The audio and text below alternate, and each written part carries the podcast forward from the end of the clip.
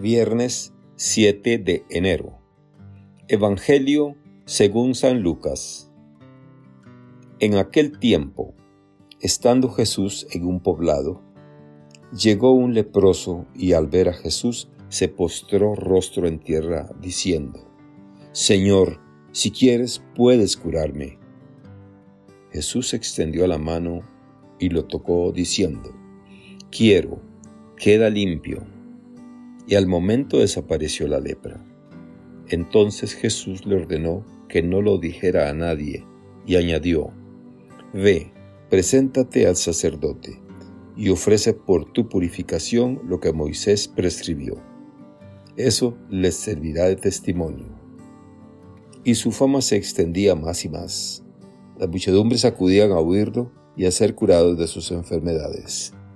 Pero Jesús se retiraba a lugares solitarios para orar. Palabra del Señor. Gloria a ti, Señor Jesús. Reflexión. Hermanas y hermanos, cuando afirmamos que la salvación de Dios es universal y que, por tanto, alcanza a todos los seres humanos sin excluir a nadie, Estamos diciendo que incluso aquellas personas que socialmente son excluidas, que nadie toma en cuenta, que son una escoria o que religiosamente consideramos indignos del amor y la salvación de Dios, que consideramos perdidos, también esas personas son destinatarias del proyecto de salvación. Una de las cosas sorprendentes de la revelación de Dios en Jesús de Nazaret es que esa salvación universal se hace efectiva y concreta. Efectivamente, eso es lo que contemplamos en el Evangelio de hoy. Jesús sana a un leproso y le devuelve la dignidad que con su enfermedad había perdido. Como bien saben ustedes, la enfermedad de la lepra no solo afectaba la salud física de las personas, sino que quienes la padecían eran socialmente excluidas de manera radical. Un leproso debía salir del pueblo y no tener contacto alguno con las personas, ni siquiera con sus familiares. Y cuando alguien se acercaba, debía gritar avisando de su condición. Pero lo más doloroso aún era que estas personas eran consideradas excluidas del amor de Dios.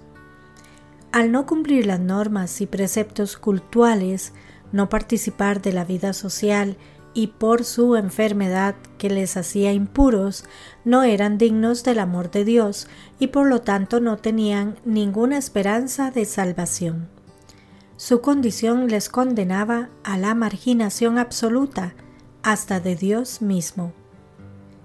Pero en Jesús de Nazaret, Dios nos revela que su voluntad es otra en el Evangelio de ayer escuchábamos el programa de vida de Jesús, llevar a los pobres la buena noticia, anunciar la liberación a los cautivos y la curación a los ciegos, dar libertad a los oprimidos y proclamar el año de gracia del Señor.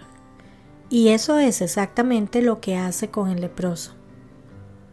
La fama de Jesús se había extendido y probablemente por esa razón, el leproso se le acerca. Algo había en la persona de Jesús que despertaba la confianza de violar una ley tan rigurosa. Y Jesús deja que se le acerque. El leproso se postra en tierra y le dice, Señor, si quieres, puedes curarme. Deposita su persona, su enfermedad, su situación de marginación en las manos de Jesús. Y aquí ocurre algo maravilloso que nos muestra cómo es la actitud de Dios para con la humanidad. Jesús extendió su mano y lo tocó, diciendo, Quiero, queda limpio. Jesús se acerca y toca al leproso. Así es Dios, se acerca y toca el dolor humano, y al hacerlo manifiesta su voluntad de salud y libera de cualquier enfermedad devolviendo la dignidad a las personas. La sanación que Jesús realiza es integral. no solo le quita la lepra, sino que también le reintegra a la comunidad. Por eso le envía a presentarse al sacerdote. La salvación es integral. Por eso las muchedumbres acudían a oírlo y a ser curados de sus enfermedades. Sedientas de la palabra de Dios, de un mensaje de esperanza, encontraban en Jesús un consuelo.